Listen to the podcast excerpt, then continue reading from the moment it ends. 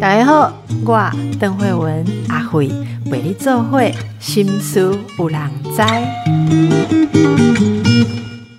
大家好，心思有人知，我是阿慧，我是阿慧。今天来的是我们阿 Q，哎，我是阿 Q，我是赖芳玉，小玉律师。哎，这个名字好听。啊，你还有在录《转角遇见你》吗？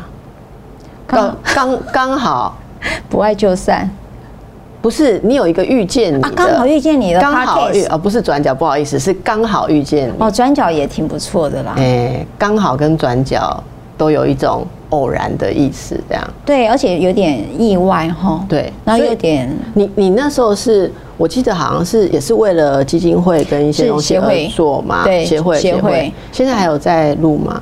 有，现在还还，你看慧文还问我还有没有在录？对啊，真还有没有在录？有还在录，因为他就是一直在讨论那个创伤的议题。是，那你知道那时候我有个想法，就是借用慧文的时间啦，就是说我发现公益团体要发声是很困难的。嗯，然后呢，有时候要服务这个制作单位的需求，这件事情其实是。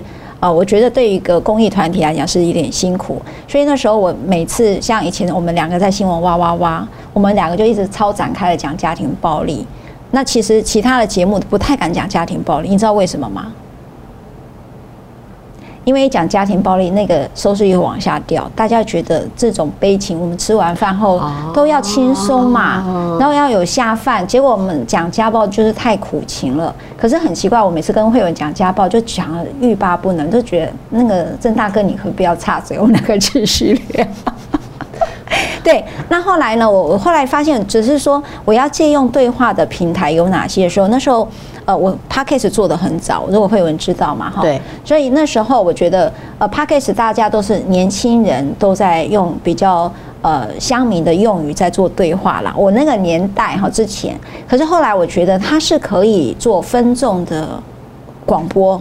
类类似广播就是声声音的一个传递，那因此我认为公益团体本身要有一个自己的发声的平台，所以就有了刚好遇见你，那也蛮好玩的。就这几年我就看到好多的公益团体也做自己的 p a r k 真的对对，所以这个发展是对的，嗯，所以阿辉也是应该是做今天来这边做广播，应该也是为了想要做更多。跟朋友分享一些新知跟观点，因为毕竟有一些主流的观点，我们知道有很多人在服务了。可是有的时候，比较社会边缘视角的议题，可能是啊，像邓律师他，邓律师他比较见多识广，所以他也会看到比较冷门，但是在社会边缘看世界的人哈，所以提供了新的观点之后，有些多元的对话，对于这个社会是有帮助的。没有，就是因为我们都井底之蛙。白色巨塔都在局限在这个范围里面，所以我们要走出来，跟大家互动一下，知道说，就是说，一般不是在特定的认知想法里面的。的大众，大家有些什么想法？其实我觉得，呃，很感谢听众朋友常常跟我们交流，或你们花时间跟我们留言，其实我都有看。哈，那有时候没有办法一一回应，可是你会看到说，啊，原来大家会在这一点上思考。像那天有男性的听众哈，就跟我们讲说，哎，你你们的节目常常都在谈到说，女性处在一种什么样的弱势？他说他是一个新手爸爸。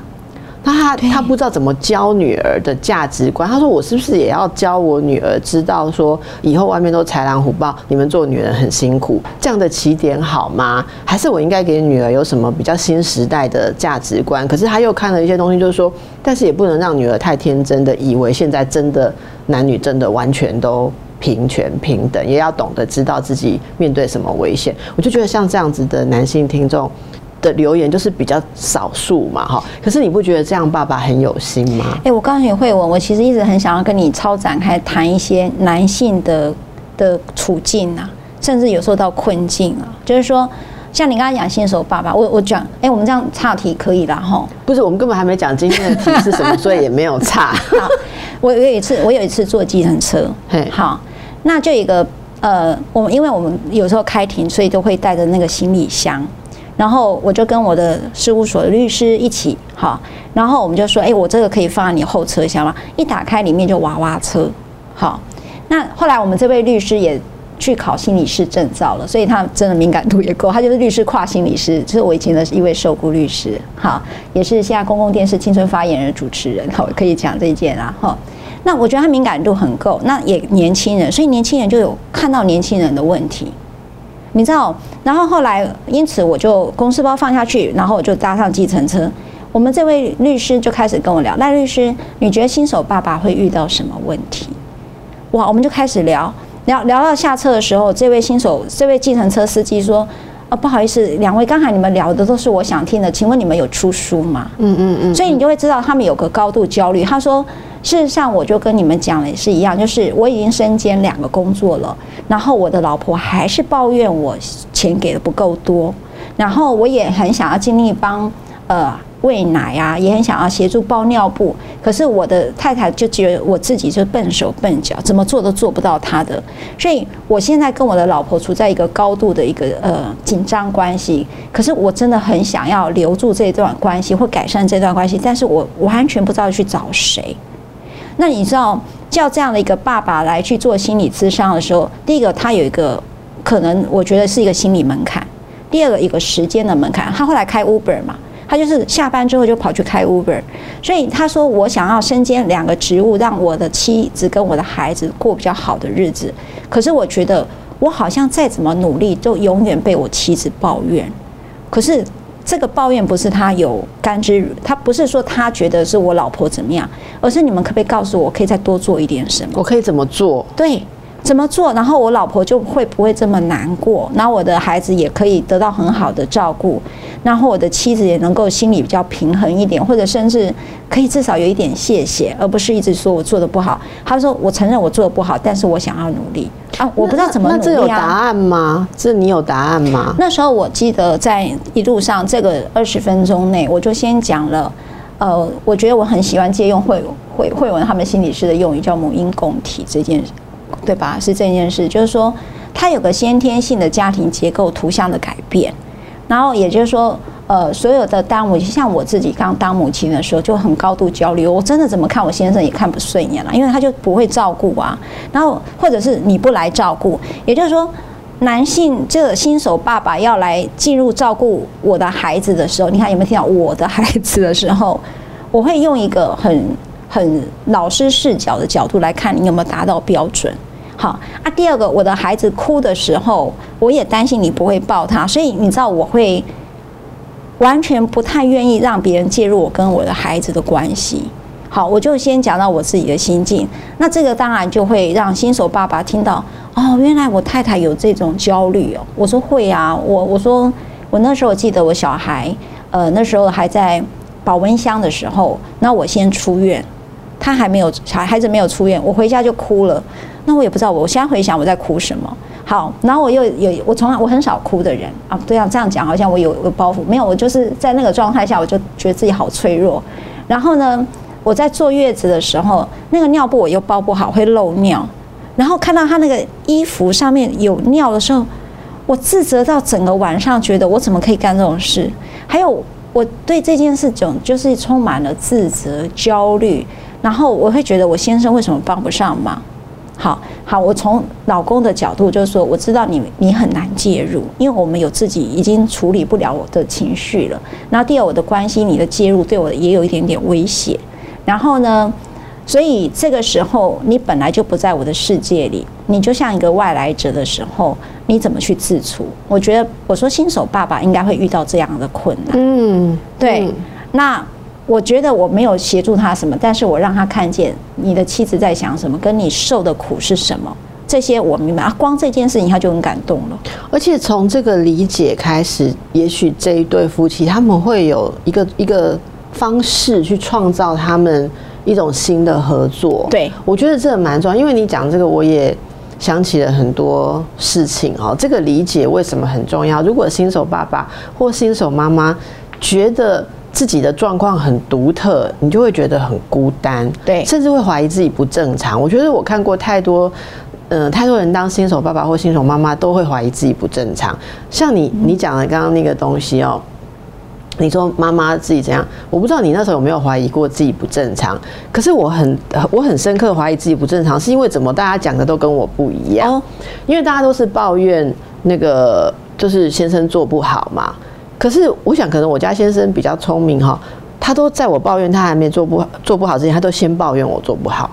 哇，他好厉害哦！果不其然是专家。我最近才跟大家分享过，因为跟吴梦玲律师，我们 前几集也是在聊一些很爆笑什么什么，就是我们说我们两个人很精，然后自以为可以做完美妈妈、副食品，然后两个小他的小孩是我的小孩是都吃到退出来，我们终于放弃，我们真的不擅长这个，类似这个过程，呃。我那时候也是待在家里面带小孩，然后我就把工作几乎全部都停掉，只留下很必要的几位个案。所谓必要，就是说可能他们在那个时候实在也没有办法中断。我有很长一段时间，一个一天最多出去两小时而已，那就这样一直带小孩，带到他两岁多嘛，哈。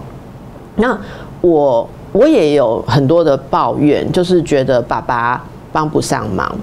啊，我们家爸爸他他很擅长的地方是，他不会的事情他都不会出手做，但是他擅长的事情他就会，我不要讲抢去做啦，应该说说拿去做。例如他不敢帮小孩洗澡，嗯，一直到小孩一岁，他都不敢参与跟小孩洗澡，因为他一直认为会把小孩淹死，所以他就都不洗澡。然后，但是他会做很多，例如说抱小孩啊、唱歌谣、睡觉啦，这种他擅长的事情，他就会做到极致，然后不给你做，叫你去旁边这样。有一天我坐在那，我突然觉得为什么我这么挫折、这么难受？我突然间明白了，后代吉隆亲起嘴啊，容易的事情你都抢去做。但是困难的事情都留给我做，像每一次小孩子解大便之后，一开始大便是都是稀的，你记得吗？记得啊。然后他如果拉比较多，会从后面，你如果尿布包的不够紧，大便会跑上来，整个背都是，那个一定都是我洗。每次发生这种事，一定是我的事。但是可爱在笑啊，然后在玩啊，在练抬头啊，趴着玩玩玩具都是他。或学走路的时候，那就是最好玩的时候，都是他这样。那我，然后因为我比较手没有他那么有力气，好像。爸爸抱婴儿比较舒服还是怎么样？对，比较稳啊。对，所以小孩好像他就说：“你看他给我抱都很很舒服啊，然后给你抱就扭来扭去这样。”然后他们就会常常嘲笑我说：“抱着小孩快要掉下去这样。”所以，我后来有一天我真的大哑功，就是说好事你都捡去做。然后晚上什么不睡觉，半夜起来一直喂奶。我我之前节目就讲这个事情，讲到网友把我剪去说你在节目上都乱骂老公，就是骂这个事情，就是晚上不能睡觉的事情，让我很愤怒。所以这些东西，如果你说我今天如果坐在车上或听节目，有人来跟我描述了他。一样的心情，或者说，假设他作为一个老公，他为什么要这样做？因为他也很焦虑，做他不会做的事，是我就会释怀。那个释怀不是你告诉什么方法，只是让我觉得我正常，这样就够了。哦，所以为什么那个那位那位先生会觉得你这么有帮助？我我可以了解。对，因为我我觉得，呃，我觉得有一件事，男性的焦虑他不太会辨识。对。主要是他没有学习过，对他们没有学习，他们没有办法去理解说现在情绪是焦虑，而这个焦虑是只是情绪，并不一定是事情。然后他们会把焦虑当事情，就是他们现在譬如说我为什么就做不好，做不好，他大概就会在边鬼打墙了一阵子。他没有想到说，其实我正处在一个焦虑，就是我我希望能够帮忙，而没有被接受这件事情，我的我有点创伤，或者是我希望。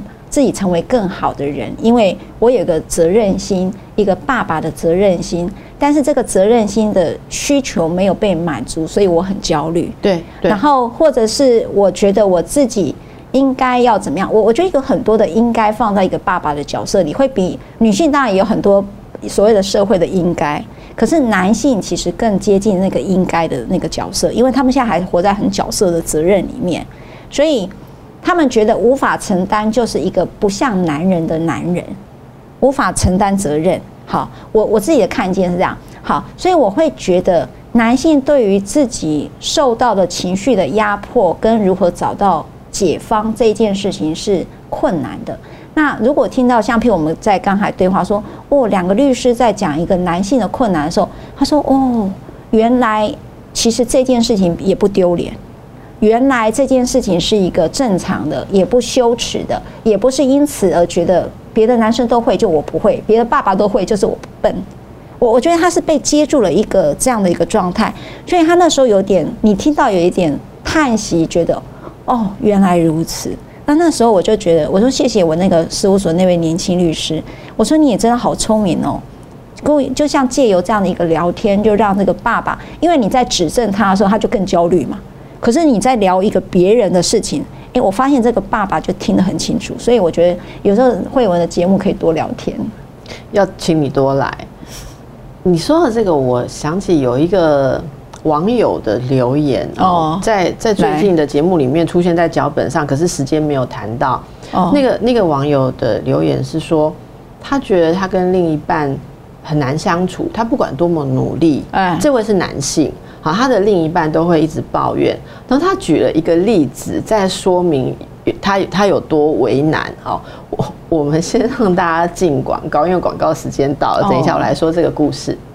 我要说的这个网友的例子是说，他很努力的做家事，可是他的是女朋友同居的女朋友还没有结婚，就会嫌他。例如说，这位男士会做菜哦，可是女朋友会嫌他使用锅子的方式，女友不满意。我我不知道赖律师，你你知不知道有人是锅子控？我不知道啊。好，举例而言，对，好，我们有时候会用像不粘锅啊。哦。那不粘锅，你如果你你如果比较秀电矮郎，就是你用完锅子热热的时候，我们就会知道不能立刻冲冷水。哦，真的吗？对，因为因为现在你可能都用比较高档的锅子，没有这个问题。我们用一般比较平价的锅子的时候，你试试看，你热热就冲冷水，冷热变化太快，它的那个膜，就是那个不粘的膜，会损坏的比较快。哦，懂。好，所以那我想，我们这位男性听众讲的东西，以我的了解，应该是在这个脉络类似，就是说，他女友对于他使用。厨房器皿的的方式觉得很不满意，所以发展出这位男性，他女友为他买了一套他自己的煮饭工具，我猜是比较便宜的超市等级的还是什么？但是女友他自己珍惜的锅碗瓢盆，好，然后但是我们这位男士有时候会不小心去用到他的工具，嗯，然后他说女友就会飙骂。然后愤怒，然后他有时候被骂完了之后，他通常都是打不还手，骂不还口，然后会就是会尽量改正。可是他他有一次，他突然就有一个困惑，是说我应该这样被对待吗？哦，好，你你知道，你可以想象，你刚刚讲了说女人。我的小孩被爸爸照顾的时候，我的宝贝呢被你这样子弄，尿布包不对或什么弄不对啊，这样会不会着凉啊或什么啊？或者你你你可以想想看，男人是那是什么心情？对不对？他会觉得说，这也是我的小孩啊，怎么一副好像我我弄坏你的宝贝一样？那这位就是说，他突然觉得说我应该这样被对待吗？我我就是。就是我就是想要分担生活当中的责任，好，那我会的方式就是这样。你他就说啊，可能你们女生可能妈妈从小看的看妈妈做的菜比较多啊，还是妈妈有教啊，好，还是其实像我老公都会讲说你没有上过家政课，我们没有 类类似这样的事情哦。那他说好，那我就是在学习，可是你有需要用这种好像我很笨，或者说。好，我我很糟糕的方式来对待嘛？我那时候其实看了，我就很有感。我我在想，就像你刚刚说的，你说你描述了一个妈妈会那样的心情，我会觉得说，假设一个女人或一个妻子对于做厨房事情的老公有这种贬低羞辱，这个心态是什么？嗯，这个心态是指教吗？我我我，你觉得是什么？我在想，因为你刚刚讲那个太太觉得说我的宝贝哈不能随便被被粗糙对待的心情启发了我。我我是在想说，其实那里面有一种心情，就是说，好吧，这些事情都是传统的认为女人该做的事哦。好，那那我做，我就要享有做这些事的某一种权利感。嗯，你知道很多妈妈很传统的妈妈，其实，在厨房里面是发号施令，我同意。然后厨房就是她的小王国。出了厨房，她 serve 每个人，对不对？可是进了厨房，其实她是每个人进入厨房，她就会对你很大声的喊叫了，这个要那样，那个要那样啊。我我觉得那是一种，假若一个女性，她仍然内心深处受限着，说我有责任要做一个好太太，要管好厨房的事，那厨房就变成我的领域。所以我在这个领域里面很。很像是被某种东西附身一样的，我就会模仿我以前看到的女性大家长、女性怎么展现那种女性力、女性统管力、管家力，是，然后你就会不知不觉也想要，也想要男性展现出一种顺从的样子。这个通常在真正的现实生活里面，呃，这些女性基本上还是给予男性一种比较主导的权利，所以她。补偿性的在厨房里面，或者在小孩这个方面，就变得非常的霸权。我我觉得慧文讲这一段的时候，我也很想要超展开的去很大胆的地，就是去讲一个观点哦。其实，呃，我一直觉得女性某个地方在母亲的角色，其实跟父权跟母权是有点像的。也就是说，呃，我们在处理一件事情的时候，展现。哪一个领域？我如果用性别隔离的状态来讲这件事，就是说，呃，譬如说我是男性，我就认为在职场上就是我最擅长。举例了哈，我说举例。那换句话说，只要一个不同性别进来，我记得那时候我看，呃，有一位 CEO 就在讲，他去到那里，他说：“哎，奇怪，厕所在哪里？女性厕所在哪里？”然后所有的那个高层都说：“哎，对我们这层楼的女性有厕所吗？”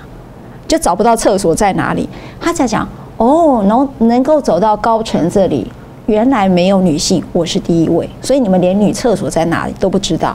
好，那我们就会看到了一个呃，在很多的职场上会有一些性别被区隔的，我们所以有时候呃就会被隔离到一个现象。那我们现在当然我在当住院医师的时候，有好几个病房是没有女医师值班室的。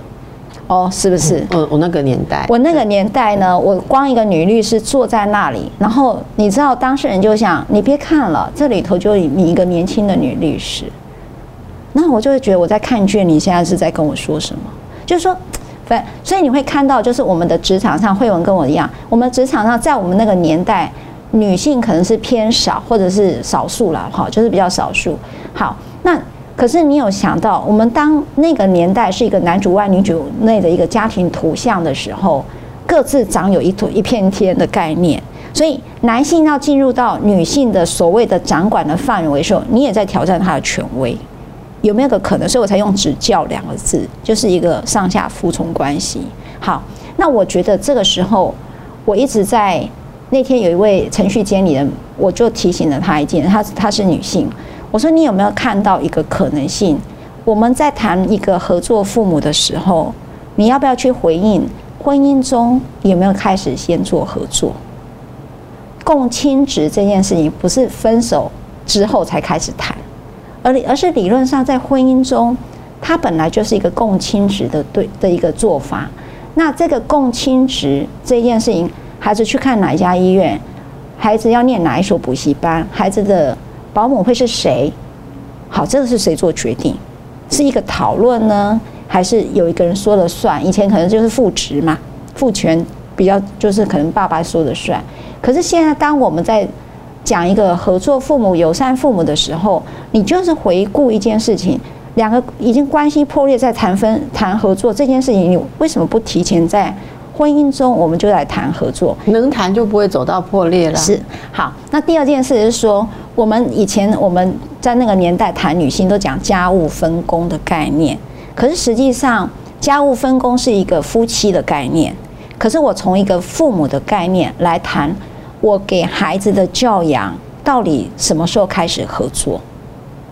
然后你们的方法不一样的时候。你们怎么去讨论这件事？是有人说了算，还是你们会用很多的冲突到有一个人逃掉？就是举譬如说男性，我觉得我争不过你，没关系，就给你带，这样你你带最好，大家都不会有冲突，因为他想要处理夫妻的和谐，所以他在父职这件事情，父母关系里头的父亲的这个角色，他就主动让步了。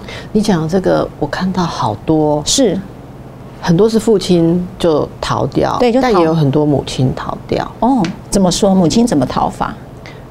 就是两个人他就顺着方式不一样嘛，那就干脆都照你的方式，我就不管了。所以就有人用逃的方式来解决。在我们的文化里面，还有阿妈很强势，啊，爸爸要顺着阿妈，所以妈妈媳妇就好吧，这你们家的孙子就照你们的方式一样，就是这种你讲那种逃。那这时候怎么办？你有没有建议？我我我，如果我来到你的，我我是一个妈妈，好，我是一个新手妈妈，我来到了慧文的诊疗室，然后我有严重的就是呃。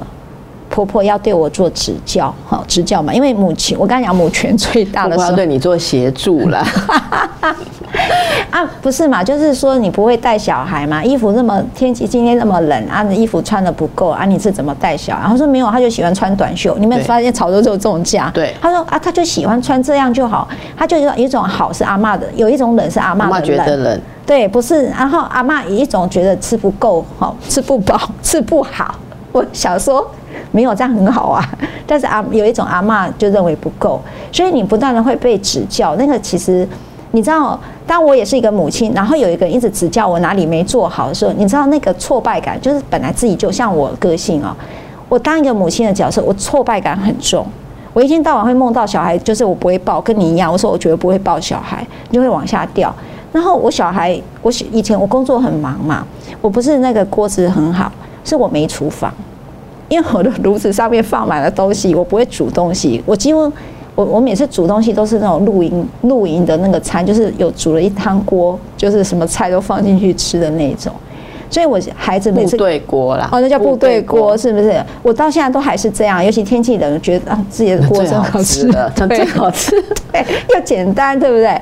然后呢，我我的孩子那时候说：“妈妈，那个。”那个家里没有米哦，就是生日 生日卡片写这个，他说：“妈妈，饭还是热的好吃。”就是我现在小孩子的卡片我留着的，或者他以前的影影片，我就看到我孩子在等着妈妈吃饭，就是呃爷爷奶奶爸爸都在了，说：“哎，妈妈下班没有？看妈回还没回来。”你又永远看到我的孩子在等我，所以你看我充满了自责，所以我觉得他可以长好，我真的很谢谢他。对啊，是谢谢儿子吗？谢谢孩子，不是谢谢其他的家人。其他家人很享受跟他的相处。对，你看，我说你讲这个感觉，就是引出我们刚刚说的，这时候大家需要什么？哈，对我我自己也经历过很多的挣扎，所以我现在如果有人来问我这个问题的话，我其实真的都会呼吁说。夫妻的分工是不可能都一致的，对，像你刚刚讲到那位司机大哥，他可能要兼两份工作，甚至三份在外面跑。我常常要想要替这个呃在外面忙的人也说一句话，因为我们比较常讲那个在家里面的人的那个苦了，嗯，可是。说真的，比较忙于外面工作的人，是不是常常要付的一个代价，就是他跟小孩变得比较疏远？是。然后家里面这个人也会抱怨说，你越来越帮不上忙。你虽然赚钱有什么用，可是其他的事情都插不上手。我觉得这就是分工，但没有合作。对。好，什么叫分工合作？对。分工后面，我们小时候这是这样四个字是连在一起的。我会建议说，大家扮演不同的角色，可是以育儿合作来讲。假设今天另外一半他回家，小孩已经睡觉了。我想你也经历过这种情况，我也经历过这种情况。我们忙于工作的人都会如此。我觉得那个在家里的那一位虽然也很辛苦，可是如果如果情绪可以照顾得好，没有那么多的怨的话，你会发现比较开心或得到肯定的那一位育儿主要育儿者。他会愿意把今天孩子发生的事情讲给你听，让你所谓的那个字叫 catch up，就是你可以跟上。是的，所以你就会知道说，啊，小孩今天在学校发生了一个什么样的事情，他被同学选为呃什么圣诞园游会的主持人哦。所以呢，你可能在第二天，我也许孩子上学之前看到桌上，好，假设是爸爸，爸爸给他留一个卡片，说，哇，你一定会是最棒的主持人。那啊，也也许说，哎，你有没有需要什么？或者第二天，也许要在像我们说，计程车司机大概在外面跑，也许就帮小孩买了一个什么圣诞帽，还是可爱的什么发圈，哦，有小麋鹿的，然后给孩子，孩子就会觉得说，哦，爸爸有在关心，有在跟上。那慢慢小孩步入青春期，他才不会觉得说。反正我什么事情我们拔了我们在，我又不用跟爸爸讲，那爸爸就越来越被这个育儿圈圈孤立在外围。好，但是我们讲这件事的时候，你就要知道家里面的那一个要有这种心情来讲这些事情，基本上你不能在家里面被累死，然后觉得没价值。像我刚刚讲，觉得烂事都掉到你头上，这时候你就会不知不觉产生一种心态，是说好啊。既然这些育儿的事情都是掉到我头上，我做的这么辛苦也没有被赞赏，那我在这里边如果想有一点乐趣，我干嘛跟你分享？哦，对不对？对，你也没有 appreciate，你也没有感谢我在家里面做家事、带小孩、看老人，对不对？所以如果这么辛苦的家务事，我又低成就感，我又没有收入，我又。杂事一大堆，如果这里面有一点点看着小孩成长、分享他学校趣事的快乐，对不起，这应该我独享吧？我为什么要？你不配分享了，对不对？对。所以这时候彼此就会有隔阂。那你你看看，那那个上班人也会报复性的。你下次问他说：“你最近都在忙什么？”他说：“你不懂啦。”哦，这种话就是这样来的。然后夫妻开始其实不知不觉的做出一种互相。贬低或互相推开，那受伤害的就是孩子。所以我听到了慧文给我一个很关键点：分工合作。分工合作就是分担再加上分享呀，对不对？就是分担加分享，就是这个这一句话而已。就是只要能够做到分担互相。那个分担就是可以，譬如说，本来都是妈妈照顾，然后呢，假日就换爸爸照顾，然后换妈妈出去之类的。我不知道有没有这种休假啦，哈，就是所谓的角色休假，哈，角色互换休假，互换。我记得角色互换是以前有跟我提到，对，因为我那时候讲，我跟你，我记得我讲是说角色可以分工，但不能僵化。啊，没有互换就会僵化，僵在某一个角色上，因为它是不完全、不全面的，所以你一定会有疲乏跟怨恨。是的，我们等一下再回来。刚刚讲到两个人的分工跟合作是要你好厉害！广告期间我们已经聊到别的地方，然后你马上还记得上一段分担带分享，这样分担加分享提供。还有角色一个，你说不要僵化，角色有时候是可以互换互换。因为那时候我是跟慧文在，我记得是哇哇哇节目吧，他那时候提到了，哎，提醒大家角色互换，我觉得那个是很重要，因为我们的经验对育儿的经验都是刚好一部分。嗯，就像譬如我举例，有七天你带了周间，那个假日的亲子关系跟周间的亲子关系就长得不一样，对对吧？所以有一次我记得那时候在教我小孩那个英文，刚开始他还讲，我后来才发现什么叫做一子而教，因为你本来觉得自己很优雅，去到那里都觉得我快疯了。后来我说换你来教，他比如说我说爱是我，好对吧？You 是你，然后说。哦，我说爱是我，那就是爱是你哦。我说不是，爱是 我突然发现 爱跟我那个义务，我就发现我不会教了。对对，所以你就整个情绪上来说，你怎么教不会？哦，所以我会觉得说，呃，角色的互相协助这件事情，我觉得还蛮重要的。你你讲要教英文，我们闲聊一下，也让大家当做笑话哈。我小朋友现在英文学到那个介系词是时间介系词。哦，at 啊。什么对对对对 之类的，然后我女儿就一开始就觉得说很困扰嘛，对呀，为什么？In the morning 哦。On Monday morning 就是早上要 in，啊星期一早上要 on 好，晚上要 at 要 at at night at night 对对对 in the evening，然后我女儿就问我为什么，我说等一下我也想问为什么哈。像摘，OK，还好你答不出来。我在在，你也不知道，我不知道啊，对不对？你不讲出来，我还没发现呢。我跟你讲，坦白讲，他讲完了，我然后后嘎在，他是直接念答案给我听。他要是问我 night 是什么，我还真的想一下，真的是 at night，我搞不好讲 in night，我不知道。我这我我介系词没有很好，我我从以前最最头痛的就是介系词，这样我的英文老师常常讲说你的介系词要加强，常常被人家，然后投学术论文的时候，如果去给人家改文法，常常介系词都会被被改这样。所以我就跟他讲说，其实。我所理解的，我就很努力的跟他讲说，如果特定的时间时间点越特定的，就是 on 嘛，一段时间是 in 嘛，所以有日期或者是什么的，好像就要 on 嘛，哈。那晚上，他说那为什么早上是 in，然后晚上是 night 是 at 呢？对。然后我就想不通，我就说啊，我知道了，因为 night 就是你就睡觉了。睡觉了之后，一睡去醒来就是早上，所以感觉像一瞬间一样，那就是一个点，你就给他用一个点的 at 这样，然后我女儿这样看着我，这时候人家爸爸就来了。对，爸爸怎么教？我觉得我们这种学心理的都有一些职业病，就是想要把这些事情用某种这种情境化、性情。对，爸爸来说，有什么好想？背起来啊！我刚才也想讲这一句，我说啊，这种事情有些就是背而已，没别的。爸爸就说背起来，好，然后，然后好像爸爸还跟他讲说，呃，先背起来，一定要想的话，最多就是想，只要有出现星期跟日期的，就是 on。哦，啊，其他就是背起来。那他说，至少这样，只要出现星期跟日期，几月几号的，你就不会错了，那个都是 on。哦，这是技巧。对，然后其他就是背起来。然后他就说：“妈妈说那是晚上睡觉。”他说：“不要听你妈那一套，你就会考得好了。”我跟你讲，我最怕的就是这个。我那时候教我儿子数学，我说，因为他那个什么叫建构式数学啊？对，那好恐怖。哇，那很恐怖。然后我发现那个还有。笔顺也长得不一样，注音符号现在后来也改了。后来我教到觉得你考错都是我的错，你知道？因为他真的是我教，他说妈妈你教了我数学算不完。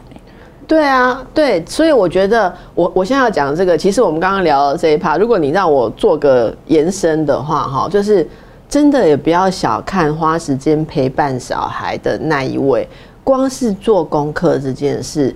大家试试看，你现在只要陪伴一个小学生，你每天要检查完他的作业，真的比你做什么报告都还要困难。首先，他们很多字，现在教育部标准的写法都跟我们那个年代学的有所出入了。对我，我跟你讲哈，那个教孩子的的人哈，就是你知道，有时候我经常处理家事案件，然后他们有个很大的摩擦，孩子的功课不好都是你的错。你你知道那个在带小孩的那个人多么的委屈，多么的委屈，因为孩子的功课，因为所以你知道，那孩子就会跟着委屈。为什么？譬如是我我记得有一次，呃，一个情境，那因为这这位大家可能也日后也会认识，他就是我那时候印象中就是我有一个儿童证人到法庭。好，那这个这对夫妻两个在离婚，好，那也延伸了一个高冲突、肢体冲突。好，那这个案子，这个女生呢，她就诉妈妈就诉请离婚。她的女儿非常优秀，优秀到我觉得说简直是资优生。然后我记得也是好像哦，我不讲她的背景，因为太太多的东西。然后呢，她就说，我那时候记得我的询问，我只问了那个女儿说，你功课这么好，是是不是怕你爸妈妈被爸爸骂？责备哇，他整个崩溃，因为妈妈是负责看他功课的，对不对？是的。然后他功课不好，他就觉得我的父母亲的婚姻不好，就是因为我功课不好。可是他功课已经非常好了，所以这就回到我们刚刚要跟大家说的了哈。呃，不管各位家里面是怎么分工的，我觉得首要是照顾好你自己。的情绪，嗯，然后，然后，我说这是第一步，然后你看有没有余裕去赞美跟肯定另外一半他所做的部分，这才能产生一种互助合作的循环。如果你觉得你赞美不了另一方，那你当然你一定会说，因为他从来没有赞美过我，那就会进入谁要先开始的问题了。好，那我会觉得说，如果等不到的话，尽量把自己照顾好，然后先来。有余裕来做这个善意的表达。好，例如说我们没有空看功课，另外一半看的，我们都要说哇，你这一学期呃又又得到什么呃这个就是功课好的奖，你奖状要给爸爸拿一下哈，因为这里面好多都是爸爸帮你看的。我我现在就会学会要讲这些话，这样子。好，那么。呃，大家有什么样的回应？你们家用什么样的好方法？欢迎跟我们分享。谢谢赖律师，祝福大家。嗯，拜拜。